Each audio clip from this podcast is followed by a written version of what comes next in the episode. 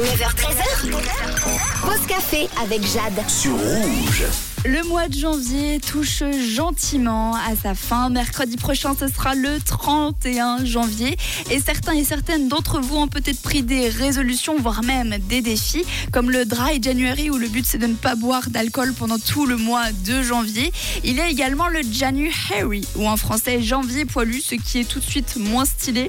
La question de la semaine concerne ce dernier défi, où le but c'est de ne pas se laisser, euh, de se laisser pousser les poils plutôt pendant tout le mois de janvier, ne pas se raser, ne pas s'épiler, même pas toucher aux petits poils de sourcil qui dépassent rien du tout. Est-ce que vous, vous seriez capable pendant tout un mois de vous laisser pousser les poils? Quel est votre avis si vous connaissez quelqu'un qui fait le January? C'est la question de la semaine et on commence avec la réponse de Estella.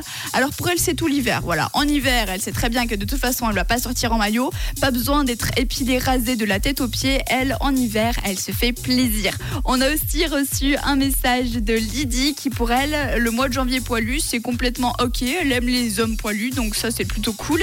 Et surtout, ça la dérange absolument pas. Elle se laisse également, elle pousser les poils, elle se les rase quand même de temps en temps.